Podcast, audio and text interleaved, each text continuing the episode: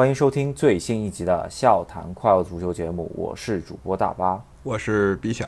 这期节目呢，肯定要稍微聊一聊过去一周时间我在洛杉矶以及拉斯维加斯啊，深度跟随切尔西全队吧，来进行啊切尔西美国行的一个采访。如果关注微博的朋友们啊，如果关注切尔西官方账号在微博、抖音以及快手直播的朋友们，应该也看到了。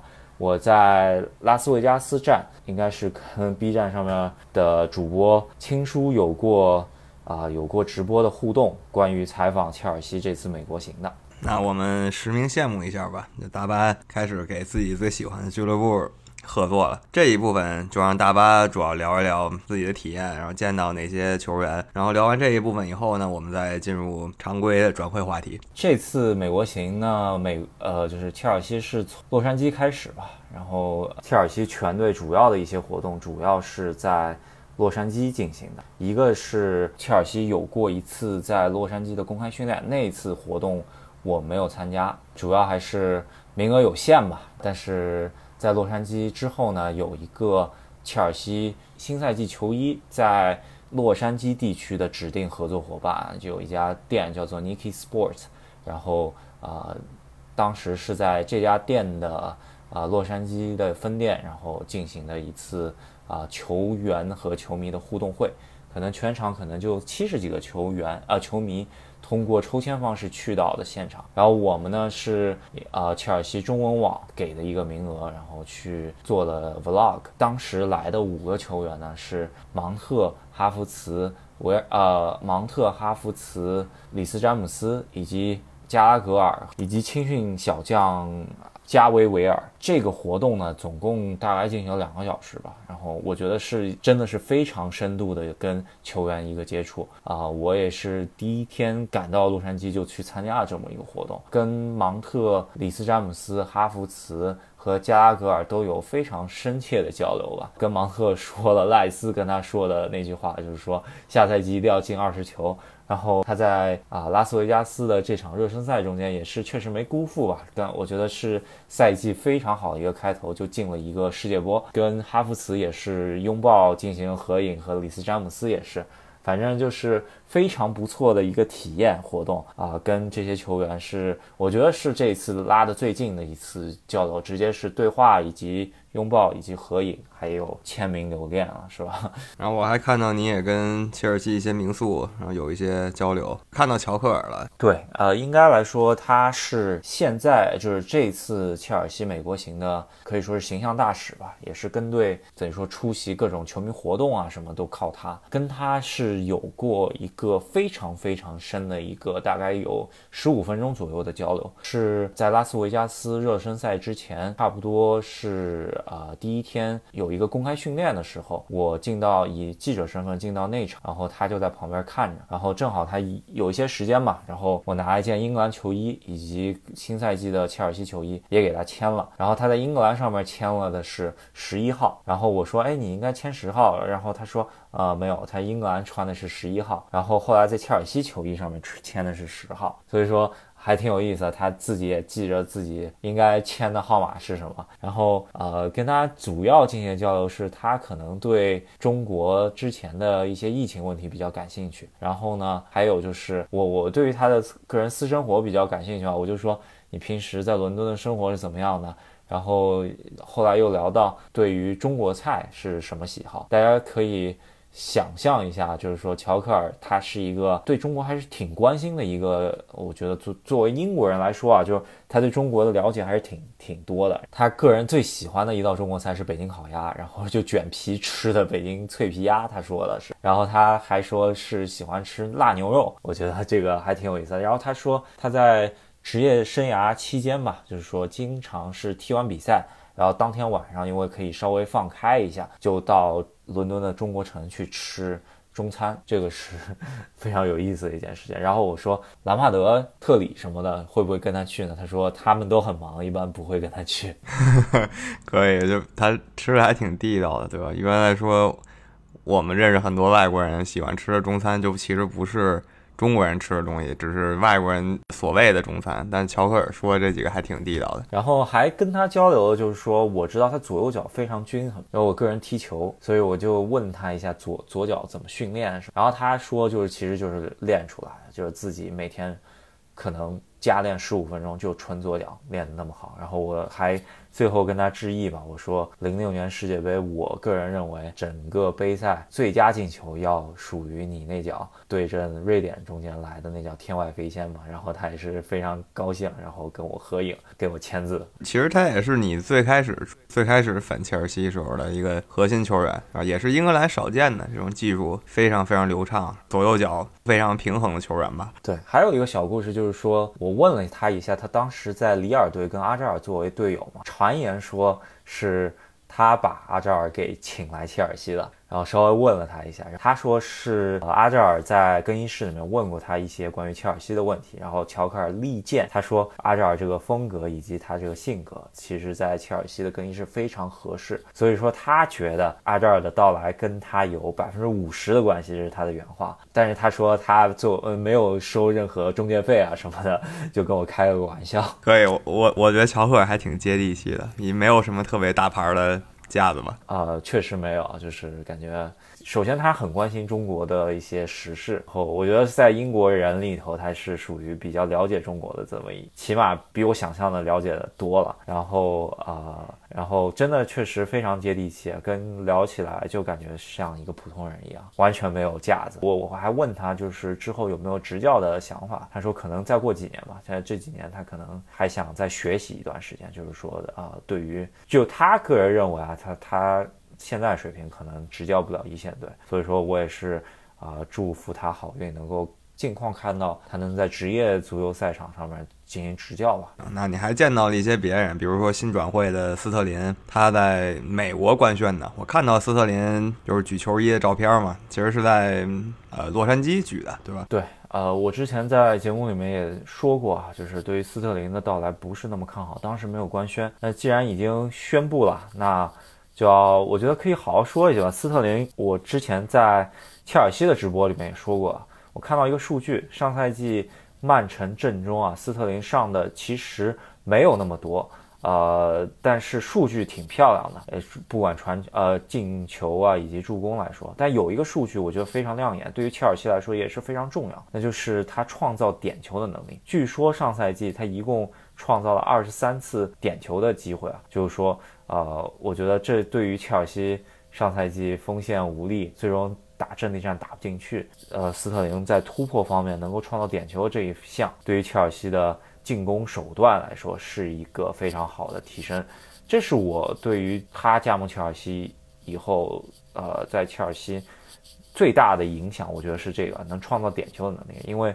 切尔西点球手若尔尼奥的转换率还是非常棒的，这个是我觉得斯特林对于切尔西的进攻手段一个新的增加，这是我我觉得最大的一个影响吧。然后其他方面来说呢，我比较会担心的一点就是一个是快乐足球啊，但是我看昨天看了巴舒亚伊以后，我还是比较啊淡定。巴舒亚伊还没走呢。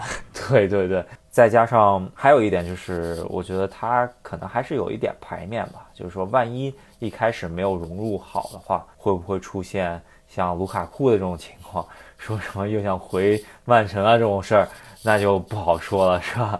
我我再评论一下，一个是觉得巴舒阿姨还在我有点震惊，但是想想好像也是。那过去几年一直是在租借，然后就是斯特林的各种浪费机会，各种浪射。呃，可以跟侦察机维尔纳比一比，但车迷肯定是希望这两个人从此就都找回射门靴了。然后斯特林呢是没有跟他特别介。近距离交流，而且他就是蹲训练的时候签名也没有，就停了一次吧给我，然后我就拿到一个签名。然后我这次应该是拿一件切尔西球衣和一件啊英格兰球衣，然后英格兰球衣是没有签到，我觉得比较可惜一点。英格兰球球衣上面是签了，呃，可以说是队中所有英格兰球员吧，加拉格尔、芒特、里斯、詹姆斯啊，以及呃以及齐尔维尔啊，还叫了老一辈的乔克尔也签了一下，所以说。啊，就差斯特林了。我觉得还有一个怎么说不一定留队的巴克利吧，我觉得可以稍微忽略一下。还有一个新援吧，是看到了，但是完全没有跟他任何交流，那就是库里巴利。库里巴利的官宣呢是在拉斯维加斯当地进行的，这个大家也是看到了官宣照片了，是吧？库里巴利来说，我觉得，我觉得在现阶段是一个非常非常重要的补充，是对吕迪格走掉以后左中卫一个空缺上面。一个非常重要的补充，但是呢，在伯利时代的切尔西，他签合同的这么一个方式啊，我觉得还是可能会要交学费的。因为作为一个三十一岁的中卫，伯利给了一个四加一的合同，我觉得就让我瞪大眼睛了，这个非常可怕。这个三十万年薪非常有点儿怎么？觉得四千万扔出去以后，有可能不知道啊，这个。四年四加一的合同，不知道能不能完成，可能会烂尾。我觉得他说说真的，他在那不勒斯八年，我觉得其实过去五年他都在转会市场上，然后很多人都在抢他。基本上英超六个球队，然后西甲那几个球队都对他有过意思。但直到现在，就是三十已经过了，然后他终于转会到英超了。对。我觉得前几年应该是很接近以世界第一身价的这呃后卫啊加盟曼城的是吧？然后居然传了那么多年曼城，最终来到切尔西了，而且只是以一个四千万，可能也是因为合同剩下时间不多，但是这个周薪确实还是很高，再加上四年的合同，我觉得 伯利可能要在这件事上交学费。当然，可能新赛季没有那么明显，毕竟。确实需要这么一个能镇得住场的一个左中卫过来，因为昨天在季前赛中间我也看了萨尔，确实还是不能够堪当重用，真的。说萨尔作为一个天才，就希望他像库里巴利似的嘛，但是他好像上个赛季加上季前赛，反正不是一个天才的感觉吧，就更像一个中流球员，所以你需要一个已经打出名声的球员，然后又是塞内加尔人，可能跟守门员啊之间关系也不错，然后大家还能聊一聊，把他叫过来。然后第一印象就是很高，然后还有一个皮肤可能比较深色一点，然后这个就是真的是第一印象，因为他我只是看到他从酒店跟我擦肩而过，然后走过去，确实很高。但是啊，这次美国行嘛，啊也是跟篮球运动员加内特有过一个互动啊，但是我觉得库里巴里在加内特面前就像一个呃高深的感觉，真的这个身高差还 是挺大的。虽然都是肤色很深的运动员吧，但是你跟那个打篮球的，尤其是内线的比，就肯定是不是一回事儿。整个切尔西美国行，我觉得最最有点遗憾的就是说，个人没有跟蒂亚戈席尔瓦进比较深的交流。我觉得他也是非常高冷，然后训练也有时候参加，有时候不参加。训练完了以后，给球员签、球迷签字的活动次数特别特别少，反正我是没有碰着啊，这是我比较遗憾。作为一个巴西球迷以及切尔西双料球迷的，对于这么一个队长式的人物，没有深的交流。我觉得比较遗憾，真的 比比较可惜。我可能更多的还是他在美国，更多希望这些英格兰球员，就说英语的球员，然后更多去跟球迷互动吧。我觉得这可能是俱乐部的一个想法。其他来说的话，呃，真的就是昨天在内场在底边儿看了一下切尔西的一场比赛吧。虽然也不是很精彩，毕竟到英超也看过，欧冠也看过了。这一场比赛就是小巫见大巫，稍微看了一下，加拉格状态挺想表现的，可能跟全队磨合还是有一些生疏，呃，有一些失误，但是。状态还不错，其他人员的话，维尔纳状态不错，呃，哈弗茨稍微状态差了一点点。然后新赛季到来的几个位置吧，可能是萨尔以及奥多伊的位置会被斯特林和库里巴利会顶替的很多。那我觉得新赛季挺不错的吧，起码也是。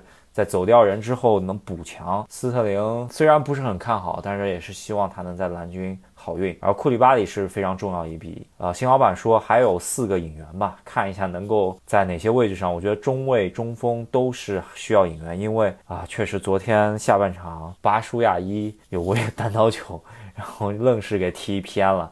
非常可怕，这个快乐足球进行到底了，真是。巴舒亚伊可能还希望季前赛，然后在切尔西搏一个最起码轮换的位置吧。有这么一下以后，估计大哥又继续租借了，是吧？土超继续走起。关于切尔西方面的呢报道，可能就这一些。大家想看我以及青叔的一些互动的话，也可以通过呃微博、抖音、快手来看回播。应该来说，嗯，有一些。就是关于切尔西的内容吧，咱们可以在那边见。如果说是切尔西后面两场在加洛特以及奥兰多参加的朋友们，也可以通过加我们的微信公众号“赫斯基大帝”来跟我有交流，因为我最近拉了一个北美的切尔西球迷群。如果想要添加的朋友们呢，可以通过我们的。微信公众号“赫斯基大帝”回复任何消息就有添加方式。我也最近想拉一个北美的切尔西球迷群，然后可以跟大家更深度的交流一下。这算是一个在喜马拉雅上独一无二的内容了，是吧？大巴聊了一下跟切尔西的深度合作，然后跟这些球员的一些互动，还有什么乔科尔的个人喜好啊，什么种种的。然后这一部分咱们聊完，咱们聊一下就是整体欧洲转会过去。这么十来天吧，发生一些事情。其实发生了呃不少有意思的转会，很多大家聊的风言风语，都在过去那么两周成为现实。首先吧，我觉得巴塞罗那居然还在花钱，这事儿让我挺震惊的。就是首先，而萨蒙的拉菲尼亚在跟切尔西谈个人条款的时候，居然谈崩了。然后最后呢，巴萨是愿意匹配切尔西的啊出价，然后跟利兹最后谈妥了。然后菲尼亚也是成功转会巴塞罗那，居然以一个六千多万欧元的一个身价，我觉得巴塞罗那从哪儿弄出来变出来这个钱，我非常怀疑啊，就呃有点吃惊。对，如果接着说巴塞罗那的话，也是基本你第一天看他说他财政已经就是供应不上了，然后第二天呢新的球员就谈拢了，然后第三天就会说因为新的球员谈拢了，财政供应不上了，然后第四天第五天就又谈了一个。新的球员，像这两天终于啊，莱万多夫斯基就是可以说吧，正式转会巴塞罗那了。可能还有一些微小的细节没有敲定，但这个是属于加载到百分之九十九点九九的这么一个转会，所有人都可以确定说莱万多夫斯基是一个巴萨球员了。然后另类的转会还有一个就是登贝莱，本来已经合同上已经解约了，不属于巴塞罗那了，但是他又被签回来了。所以你就很疑惑，他这钱到底是哪儿来的？我觉得登贝莱的可能的这个操作呢，真的有可能是因为降薪的原因，也有可能就在转会市场确实找不到潜在的买家，然后肯出到这个价钱的，所以说最终还是回到队中。那不管怎么样嘛，巴萨新赛季莱万的加盟，看一下能不能在西甲吃得透啊？毕竟他没有踢过别的联赛，是吧？咱们可以看一下，在更需要技术、更需要技术。来支撑的这么一个联赛，他能不能还是进球如麻吧？是吧？对，没错，这个挺挺期待的吧？他也终于在三十多岁的时候，就是其实职业生涯中后期了吧？啊，选择一个新挑战，换一种活法，这可以算是挑战吧？巴塞罗那处在一个几十年来的一个低谷位置，如果莱万能大放异彩的话，他的。足球地位整体在历史上足球地位会再提升一下。那我觉得这两周除了他这个球队以外，就是曼联动作比较大。就曼联因为传了很多球员，但过去十天他就开始真的引进一些球员了。思路还是大家预料思路，荷甲联赛球员纷纷来到了曼联。更具体一点，就是有过阿贾克斯履历的球员开始纷纷来到曼联了。嗯，应该都是跟滕哈赫有过深度合作的一些球员啊。首先就是。从可以说是有一定风险的这笔转会吧，就是埃里克森转会了曼联，在国米踢的还可以，然后欧洲杯出了这么一个有做过这么一个怎么说惊险的事情吧，然后从国米解约来到英超踢了一个还算不错的赛季，是吧？这个特别是中后段时间状态还是能看出来是顶级球员。曼联这个时候伸出橄榄枝能把他拿下，有可能是以一个非常便宜的价格拿到一个挺不错的一个球员。也有可能就是有风险的一个球员，这个真的不太好说，是吧？好处就是他是一个免签球员，这是其一；其二就是大家会对他比较宽容。那他作为一个运动员，他能走回这个顶级舞台，已经是一个非常了不起的事情了。所以，就算他表现的不尽人意呢，不管是球迷还是说他队内的教练、球员，呃，会对他比较宽容。那压力相对大一点吧，可能是马丁内斯这个后卫，就是阿贾克斯这个炙手可热的后卫，阿根廷人。啊，一个个子不高的中后卫，一米七几的中后卫啊，所以说来到英超以后跟马奎搭档，不知道 效果如何。第一印象感觉这么一个身价加上这么一个身高，可能第一印象就是罗霍是吧？这个感觉就是第二个罗霍，但是他是滕哈赫的嫡系啊。说实话，没有太看过他的球啊，说是出球很好，咱们可以。看一下，因为这个新的潮流，世界足坛的潮流就是中后卫必须得出球嘛，咱们可以稍微看一下到底怎么样啊？这个据说是后防全能啊，什么位置都踢过。啊，这么一个顶这么高的一个身价，因为比他在转会市场的身价高出真的挺多的。咱们看一下，到底能在英超立足这么一个这么一个啊身高和看他这个就是体魄也没有那么强壮嘛。再看一下英超的一些中锋跟他怎么去抗衡吧，是吧？绝对的。那我觉得现在这三位就是荷荷甲制造的球员来了以后呢？埃里克森也是荷甲球员了，当然很早以前的事情。那还在传的，就是算是这个夏天的核心故事吧，就是德容到底来不来曼联？之前节目中间呢，呃，有一个巴萨球迷给我们留言啊，就是之前我们百思不得其解，为什么巴萨会放德容？一个就是德容之前是巴托梅乌时期签的球员，然后那个时期的球球员的合同真的是已经高的离谱了。就是说，巴萨想甩卖德容，是换一点钱，然后把自己的薪资再往下压一压，这个是一个原因。还有一个就是说，真的，巴萨现在中场有啊加维，有佩德里，呃，再加上其实就这两个位置，呃，能够让德容踢嘛？那德容其实不是那么不可或缺的。呃，对于巴萨的自己的 DNA 这两个球员来说，他可能。出场顺位就在他们之后嘛，所以说，巴萨觉得德容既然能换一点钱出来，又能压工资，这个是巴萨想把德容送走的一个主要原因嘛，是吧？对，我觉得这个解释还算挺合理的。就是巴萨这个财政，我觉得只有他们内部人听得懂吧，就是内部人知道发生了什么，所有围观的所有吃瓜群众都是一脸疑惑，就是你哪儿来的 这个钱？又疯狂的签球员，然后还没有把自己顶薪。卖出去，那可能最后实际情况就是真的要把这个顶型出售了，资金周转起来，那曼联也愿意出这个钱。如果说德容转回曼联，我觉得可能滕哈格的第一波转会就算完成了，荷甲四人组直接加入曼联。对，再加上他之前合作过的范德贝克什么，滕哈格基本上也是把半个阿贾克斯直接拿英超踢了，是吧？这个也是挺厉害的一个。怎么说操作吧？可能上一个这么操作人，我觉得好像就是穆里尼奥吧，是吧？把葡超直接拿过来踢。对，我觉得类似的情况还有，呃，莫耶斯啊，找来费莱尼什么的。但说实在的，莫耶斯毕竟是埃弗顿，对吧？英超明显踢不过曼联球队，他把这个人往曼联搬，不是很明智。拿阿贾克斯往曼联搬呢？不知道了，不知道是阿贾克斯青训营确实是世界级，然后拿到英超直接好使呢，还是说隔了个联赛完全水土不服呢？呃，这个真的无法确定啊。这样的转会操作并不多见嘛，就是直接狂引旧部，也许一飞冲天。然后如果踢不好的话，那队内矛盾可能就直接就开始了。对我真的觉得有一点，他居然没找布林德争红魔回来，是吧？这个令人百思不得其解。然后。呃，滕哈滕哈格直接被搓，呃，被吹上了呃滕滕胜是吧？这个是最近一个季前赛在泰国进行的一个四比零把利物浦给菜了，我感觉曼联球迷有点非常兴奋是吧？非常期待新赛季的开始了。是，那我觉得这个季前赛利物浦肯定是要找一些自己的问题的，但你说曼联就觉得自己起飞了。这不太不太可能吧，对吧？因为利物浦这一场球九十分钟上了三十多个人，那他首发上的都是，其实我都不太认识的球员，都不是说联赛杯能上那些球员。谁该高兴谁该难受，此时还真的不是时候吧？毕竟只是一个旅游加表演的一个比赛。但是还是得说回来，就算是表演赛，输四个球，表演的不够卖力。说实在的，曼联球迷甚至把。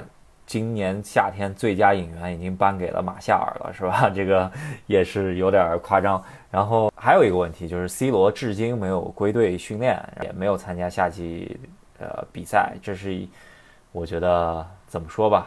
嗯，C 罗看上去是要转会了，可是传来传去这几个球队，应该现在最有眉目的可能还真就是巴黎了，是吧？对我现在觉得 C 罗他真的是把自己框在这儿了吧？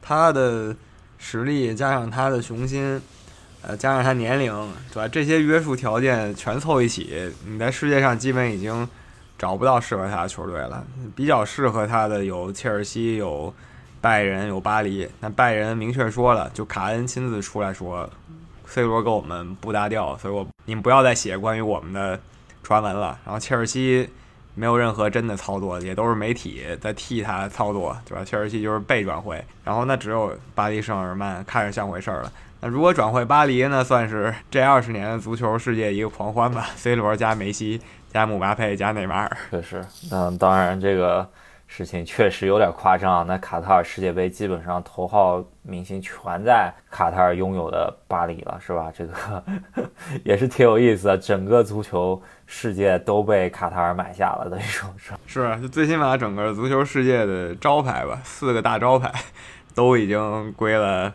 卡塔尔了。如果说 C 罗真的转会巴黎的话，那现在想想，我觉得如果他想保持竞技状态，然后就踢欧冠嘛，这个这句话的意思就等于踢欧冠，然后在一个不错的队踢欧冠，对吧？因为他如果回李靖也能踢欧冠，但是可能在李靖就是竞技实力达不到他的要求，所以真的有可能就巴黎圣日耳曼吧。一个足坛佳话，那梅黑跟罗黑终于要握手言和了。啊，有可能在队内自己又打起来了，是吧？这个真不好说。那我觉得挺期待他加盟的巴黎的吧，这也是挺有意思的一件事情。好奇啊，就我我觉得梅罗合并就有点像当年可能普拉蒂尼和马拉多纳双剑合并，或者说是当年皇马干过银河战舰罗纳尔多齐达内合并，是吧？这个不一定战绩上特别好，但是关注度绝对是第一的，是吧？对，我觉得真的就是一句话，就不一定这四个人凑一起真的特别强，可能反而变弱了，这有可能，真的有可能，反而可能反而变弱。但是呢，一旦 C 罗转会了巴黎的话，那我相信玩游戏的中学生玩这游戏，可能十个人里有七个人会选巴黎 当自己使用的球队吧。对，那我们这一期转会也就聊到这里，然后我觉得之后应该会有很多。有趣的事情发生，因为渐渐的这个转会窗口会来到最后嘛，这个因为新赛季马上就其实就要开始了，可能也就两三周时间，咱们就开始了。其实两周时间那个社区盾杯就开始了，是吧？大家可以期待一下。那还有一些热身赛，我们可以关注一下。两周后的欧洲足坛第一个准正赛吧，社区盾就是曼城跟利物浦就要踢了。呃，挺有意思的是，曼城还没有开始热身，不知道在等什么。曼城可能三天以后开始跟墨西哥美洲队开始热身吧。那社区盾踢踢的时候，我们再跟大家聊一下各队的动态。那好，那我们先聊到这里，那我们下期再见。好，喜欢我们节目的朋友呢，别忘了在喜马拉雅上还有微信公众号上关注我们，支持一下赫斯基大帝。那下期再见，拜拜。以及可以通过微博的直播间可以加到我的个人微博，也是关注一下。那我们下期再见。好，拜拜。拜拜。